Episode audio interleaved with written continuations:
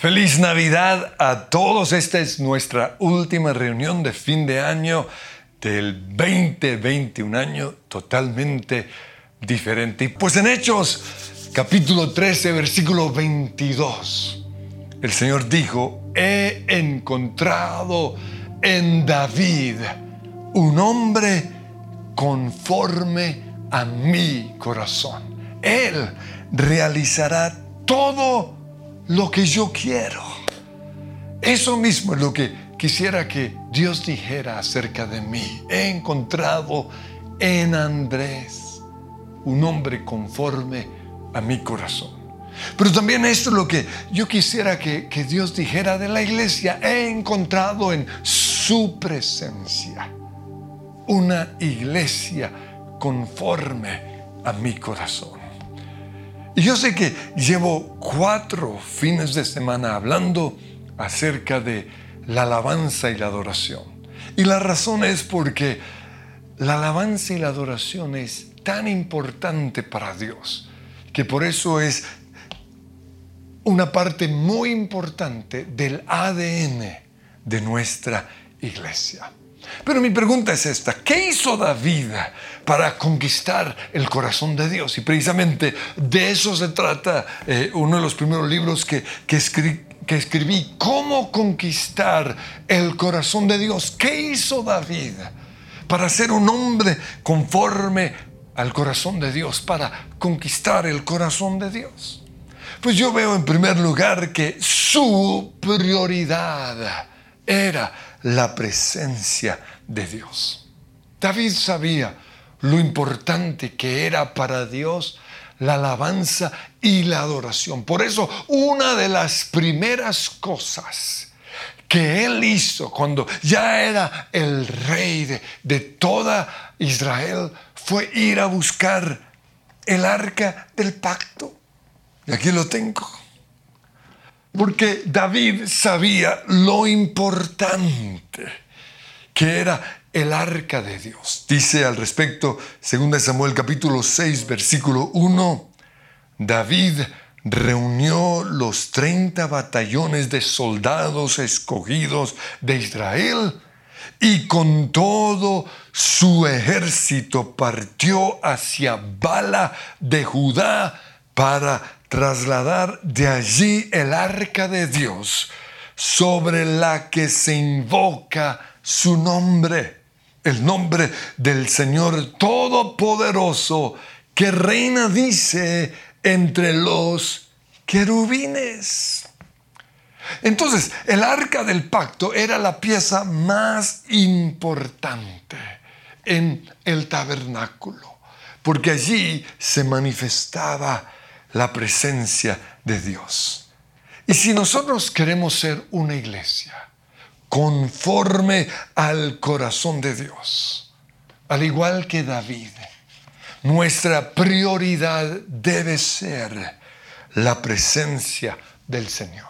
En Éxodo 33, versículo 1, Dios le dijo a Moisés, suban a la tierra que le prometía a Abraham, a Isaac y a Jacob.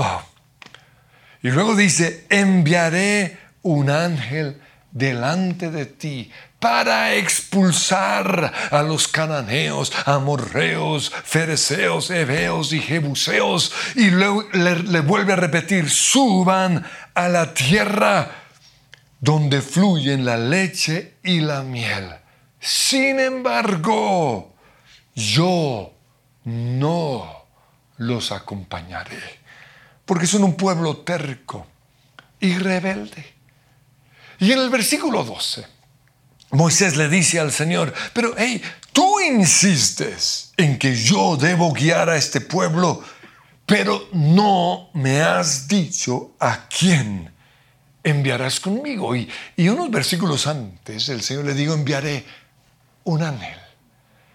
Y, y, aquí Moisés está tratando de persuadir a Dios. O sea, bueno, ¿cuál ángel? ¿Será Gabriel? ¿Será Miguel o cualquier ángel? Y luego sigue diciendo, también me has dicho que soy tu amigo y cuento con tu favor. En la traducción viviente dice, te miro con agrado.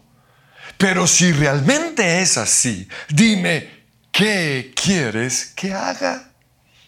Y en el versículo 15 le dice, si tú mismo no vienes con nosotros, no nos hagas salir de este lugar. ¿Cómo se sabrá que me miras con agrado a mí y a tu pueblo si no vienes con nosotros? Y pongo énfasis en lo que dice a continuación. Pues tu presencia con nosotros es la que nos separa de todos los demás pueblos de la tierra. Pues el nombre de nuestra iglesia es el lugar de su presencia. ¿Por qué? Porque queremos hacer énfasis en la presencia del Señor.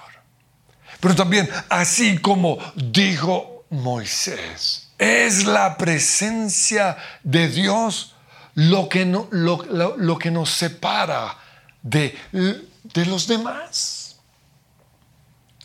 Y ante eso que Moisés le dijo al Señor, Dios le dice en Éxodo 33, 14, mi presencia irá contigo y te daré descanso es la presencia de Dios con los cristianos lo que hace que seamos diferentes a los demás, que nunca se nos olvide.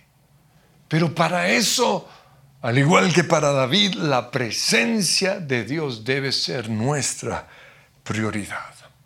Pero en segundo lugar, David dispuso un lugar para el arca de Dios. Primera Crónicas 15.2 dice que David dispuso un lugar y le levantó una tienda de campaña.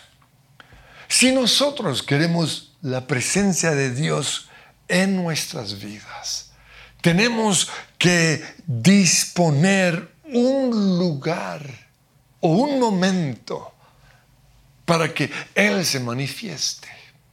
Y eso puede ser eh, el tiempo de alabanza que tenemos como iglesia, los miércoles y los fines de semana. Es un tiempo que disponemos para que su presencia esté con nosotros. Pero también puede ser las mañanas de oración, martes y jueves.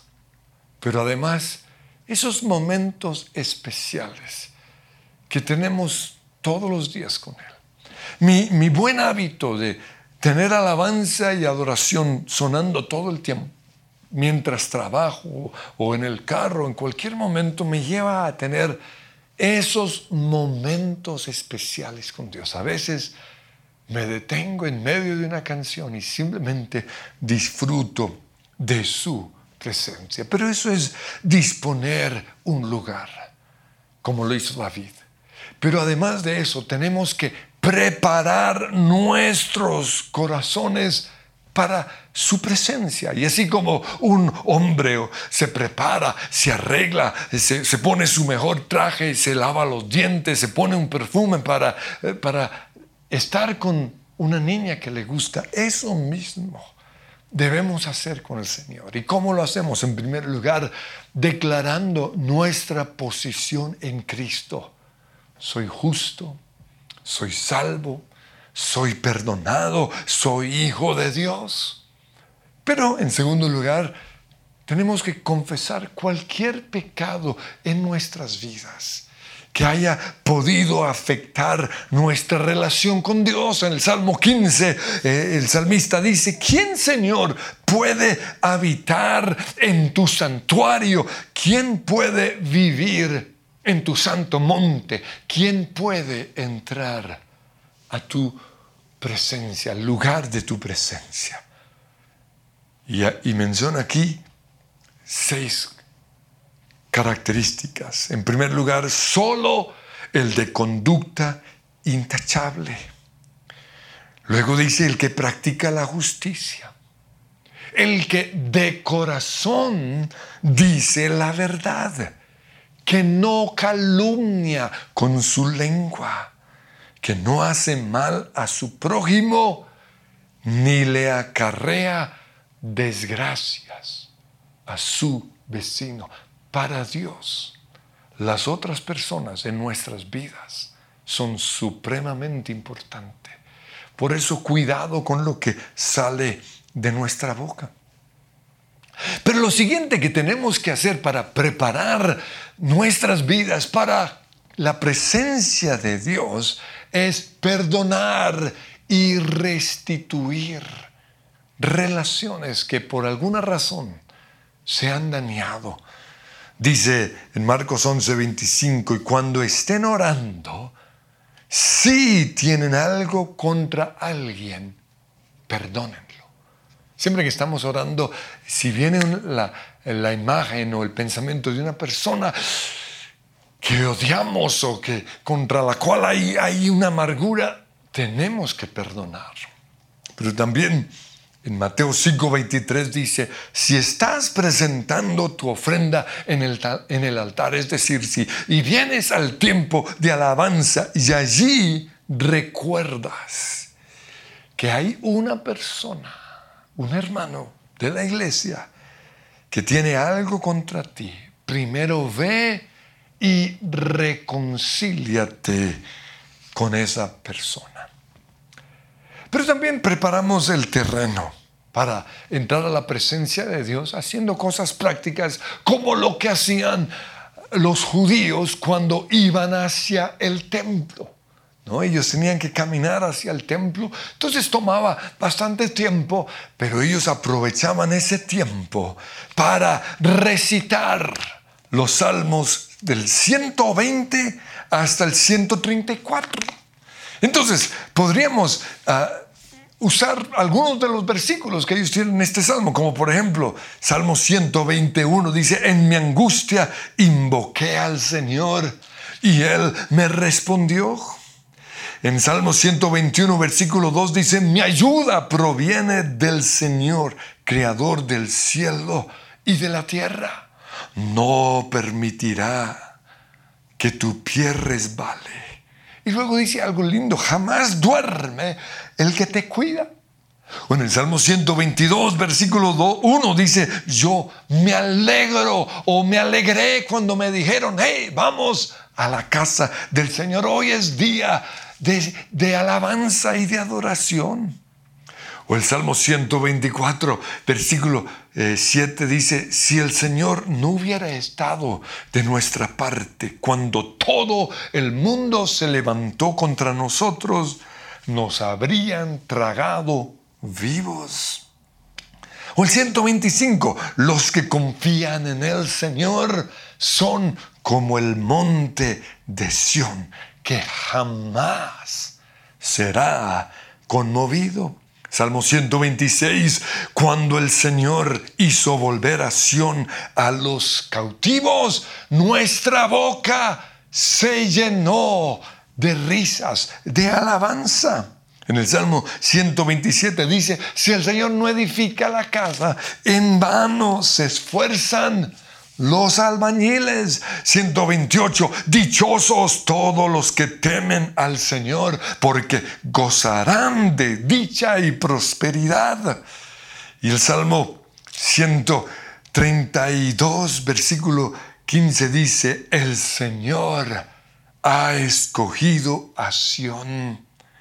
Su deseo es hacer de este monte su morada este será para siempre mi lugar de reposo. Aquí pondré mi trono porque así lo deseo. Este es uno de los versículos que nos llevó a ponerle el nombre a nuestra iglesia, el lugar de su presencia, el lugar de su morada. Entonces esos son algunos de los versículos que podemos proclamar a medida que nos preparamos para el tiempo de alabanza. Pero la tercera razón por la cual David conquistó el corazón de Dios fue porque la iglesia era su pasión.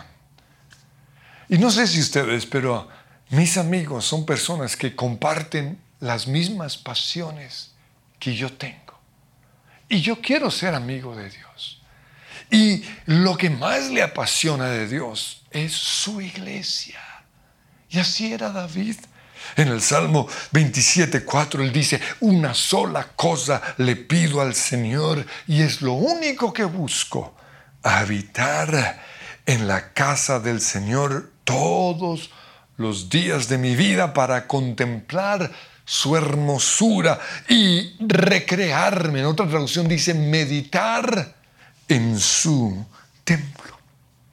Pero lo cuarto que hizo David que conquistó el corazón del Señor fue que Él daba ejemplo de ser un adorador.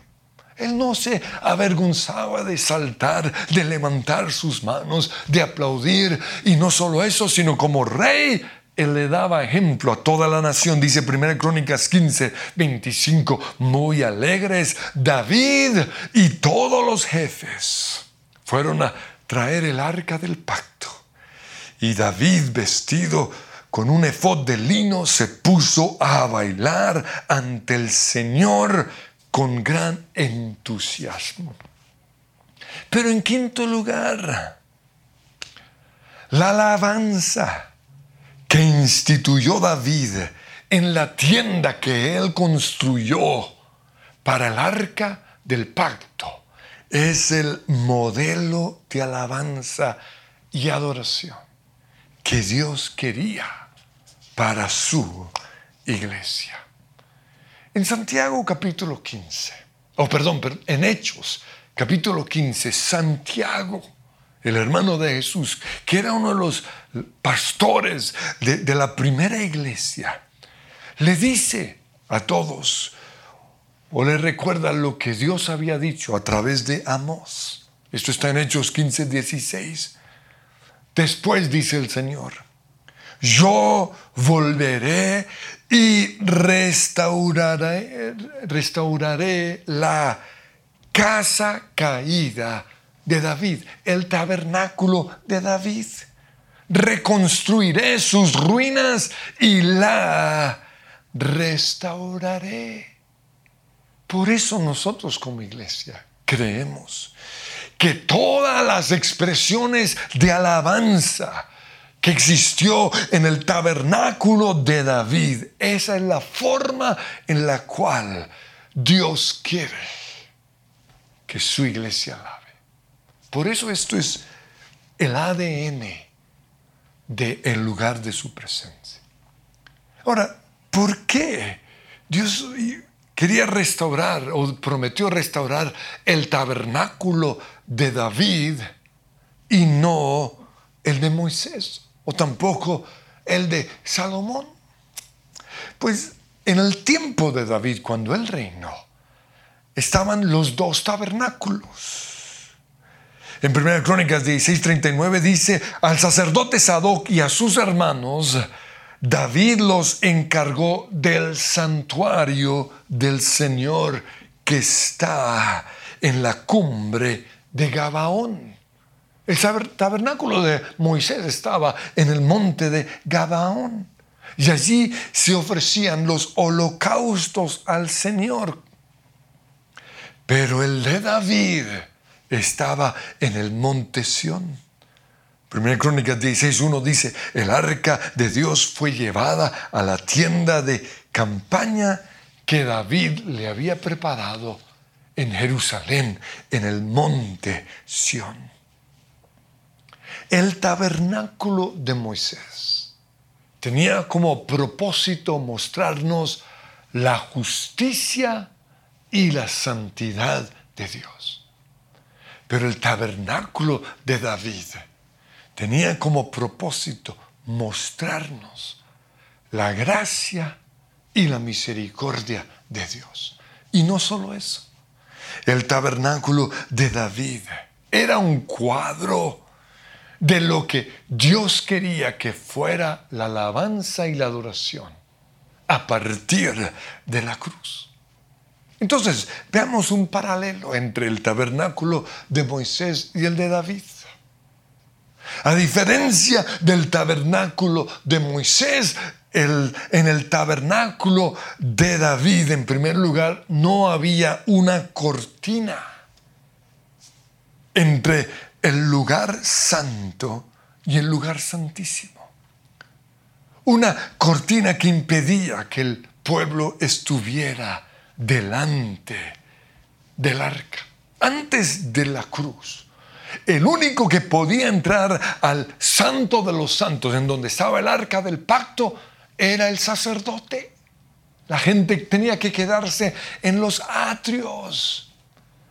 Pero a partir de la cruz, ya no hay diferencia entre los sacerdotes y el pueblo. Ahora todos podemos entrar a la presencia de Dios. Por eso en Hebreos 4, 16 dice así que acerquémonos confiadamente al trono de la gracia, entremos a la presencia de Dios. En segundo lugar, en vez de ofrecerle a Dios sacrificios de animales, como se hacía en el tabernáculo de Moisés, en el de David, los sacrificios eran de alabanza.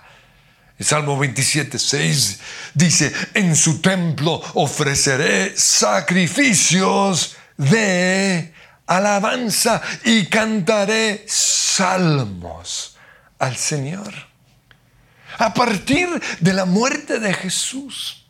Ya no se necesita más los sacrificios de animales para cubrir o expiar nuestros pecados, porque ahora en Cristo, que es el Cordero de Dios, que fue sacrificado una sola vez para siempre, todos nuestros pecados son perdonados.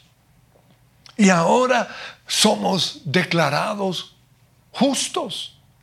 Por eso nuestro sacrificio ya no es el de los corderitos, sino es un sacrificio de alabanza. Hebreos 13:15 dice, así que ofrezcamos continuamente a Dios por medio de Jesús un sacrificio de alabanza.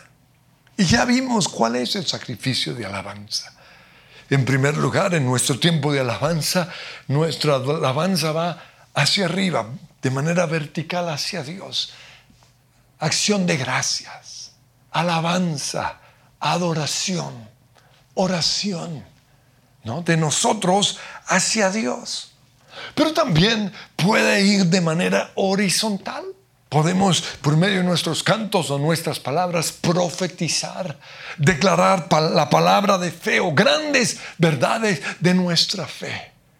Pero a veces también puede venir de Dios hacia nosotros. Dios nos dice, soy tu Padre y te amo en verdad. Pero en tercer lugar, en el tabernáculo de David, la gente aplaudía a Dios. Dice el Salmo 47.1, aplaudan pueblos todos. Y si hay algo que muchos ya no están haciendo, es aplaudir. Ahí están. ¿Para qué tienen esas manos? Sí, los, la batería lleva el ritmo y por eso algunos ya no lo llevan, pero hey, se les olvida que esto es un instrumento de alabanza. ¿No? Cuando aplaudimos en, medio de nuestra canción, estamos ofreciéndole a Dios algo más que nuestras palabras. Y no solo eso, es un instrumento de guerra espiritual. Los demonios no aguantan el aplauso en medio de la alabanza y se tienen que ir. Por eso yo siempre aplaudo, aún en mi casa ahorita, en medio de la alabanza, yo estoy aplaudiendo al Señor. Pero en cuarto lugar, en el tabernáculo de David, la gente levantaba sus manos en adoración.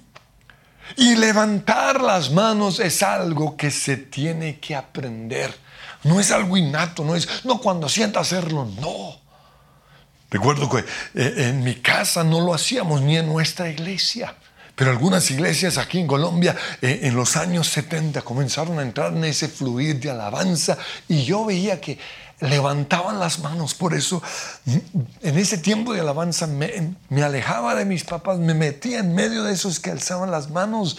Y siendo un niño con solo nueve años, alzaba las manos y experimentaba algo, porque algo sucede cuando levantamos las manos. Es una forma de expresar gratitud, como gracias. Pero también es una manera de expresar admiración a Dios. ¡Wow!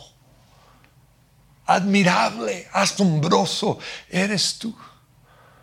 Pero también es una forma de rendir nuestras vidas a Dios.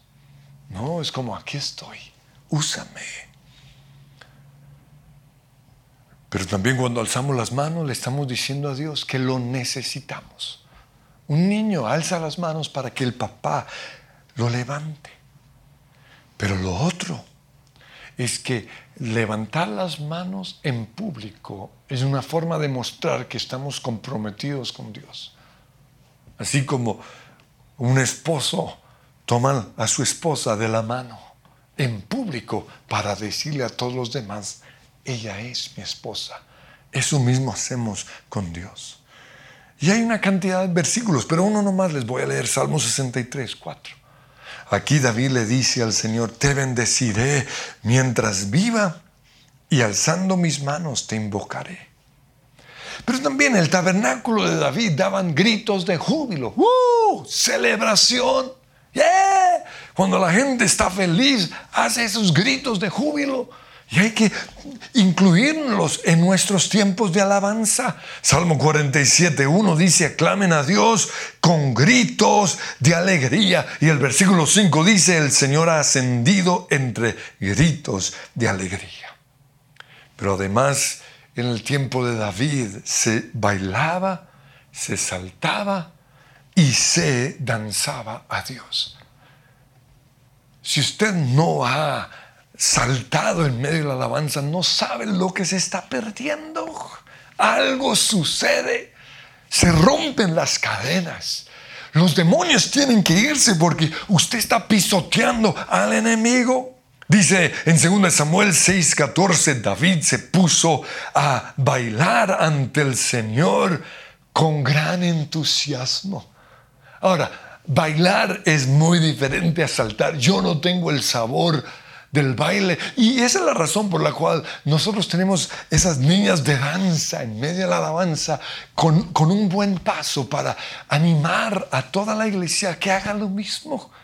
Los que cantan no siempre pueden llevar ese paso porque pueden desafinarse. Pero nosotros que no tenemos micrófonos podemos bailar y saltar. Sigue diciendo que cuando su esposa Mical vio al rey de David que estaba saltando y bailando, sintió un gran desprecio hacia él y como consecuencia quedó estéril. Cuidado con despreciar el baile o el salto de otras personas. En el Salmo 149, 3 dice, alaben su nombre con danza. Y en el Salmo 30, 11 dice, convertiste mi lamento en danza.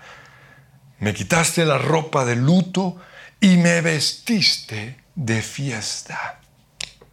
Pero también en el tiempo de David se alababa a Dios con instrumentos musicales. Dice el Salmo 98, 5, canten salmos al Señor al son del arpa, con el sabor de los instrumentos musicales. Y en 1 Crónicas 23, 5 dice, cuatro mil estaban encargados de alabar al Señor, cuatro mil con los instrumentos musicales. Y resalto esto, que David había ordenado hacer para ese propósito. Los instrumentos musicales son muy importantes para Dios. Pero quiero terminar con algo más que hoy quisiera que que, aprendamos. Y es el cántico nuevo. Porque en el tabernáculo de David también se alababa con cántico nuevo. Sí, el Señor nos invita en Efesios 5:19 a alabar a Dios con salmos, himnos y canciones espirituales. Pero hay muchos versículos como el Salmo 96:1 donde dice, canten al Señor un cántico nuevo. Lo mismo dice el Salmo 149.3. Entonces la pregunta aquí es, ¿qué, qué es eso de un cántico nuevo? Pues cada mes traemos cánticos nuevos a la iglesia porque eso le añade algo especial a la alabanza. Pero aquí habla más de un cántico que le ofrecemos a Dios con nuestras propias palabras. Porque Dios quiere que en nuestros tiempos de alabanza y adoración le expresemos a Él nuestro cántico. Y a veces Dios quiere, a través de nosotros, expresar un canto o profetizar. Precisamente en 1 Corintios 14, Pablo nos está enseñando a usar bien en ese capítulo el don de lenguas y el don de la profecía. Y él dice en el versículo 15, ¿qué debo hacer entonces? Pues orar en el Espíritu, es decir, en lenguas, pero también con entendimiento. Mi propia oración a Dios. Y luego dice, cantar con el Espíritu en lenguas y luego cantar con un cántico nuevo al Señor. Para esto tenemos que aprender a ponerle música a nuestras palabras. Y es algo muy sencillo. Y, lo quiero ilustrar precisamente con, mi guitarra.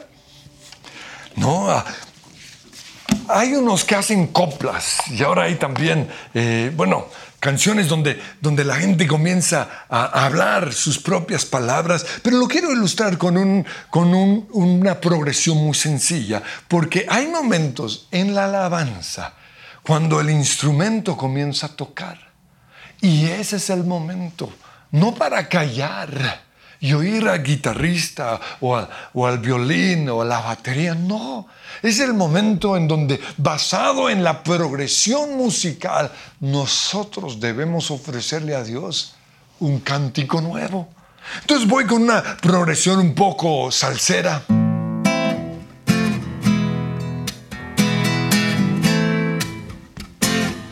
Oh sí, levanto adoración Señor. Uh. y ahí en su casa comiencen a exaltar al Señor, sí. Ese es el cántico nuevo que Dios quiere que le ofrezcamos. Entonces la próxima vez cuando los instrumentos comienzan a fluir, así como está sonando el piano en este momento, denle ese canto al Señor. Porque eso es algo que a Él le agrada. Precisamente en Apocalipsis, en los últimos días, cuando la Biblia dice, cuando vienen los 144 mil con el Señor desde el cielo, dice Apocalipsis 14, 2, oí un sonido que venía del cielo y era como el rugido de grandes olas del mar o el retumbar de fuertes truenos. Parecía el sonido de muchos arpistas tocando juntos. Y ese gran coro entonaba un nuevo canto maravilloso delante del trono de Dios. Yo quiero que terminemos con una parte práctica. Y es simplemente con ah, un, canto muy conocido, eh, es la canción Aleluya, y tiene progresiones muy sencillas para los que saben instrumentos. En primer lugar hace Do, y luego se va a La menor, que sería la sexta menor, luego hace Fa, que es la cuarta, vuelve a Do, la primera, y luego a Sol, que es la quinta, y ahí lo oímos. Y está en el tiempo de seis octavos. Un, dos, tres, un, dos, tres, un, dos, tres, un, dos, tres, un, dos, tres. Y ahí comiencen a, alabar al Señor, levanten sus manos y aquí los de alabanza van a cantar aleluya, sí. Esa es la progresión. Aleluya. Y ahora ellos en sus propias palabras lo van a hacer. A ver, Tuti, ¿cómo lo harías tú? un canto nuevo al Señor, sí. Tú eres mi Dios, mi Salvador, cada mañana mi alma te alaba, pues no hay nadie como tú. Y ustedes se van a unir a esa alabanza ahora, Henry, ¿cómo lo haría?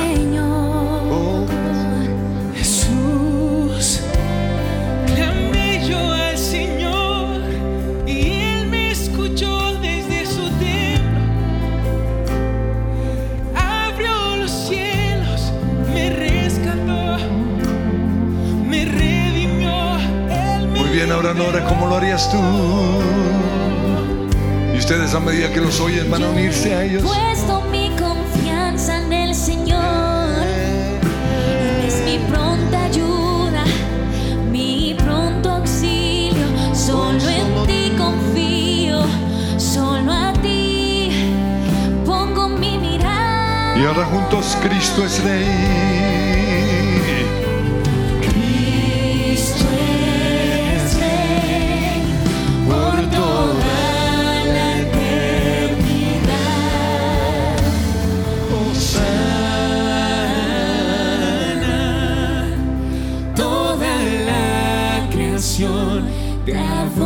Osana,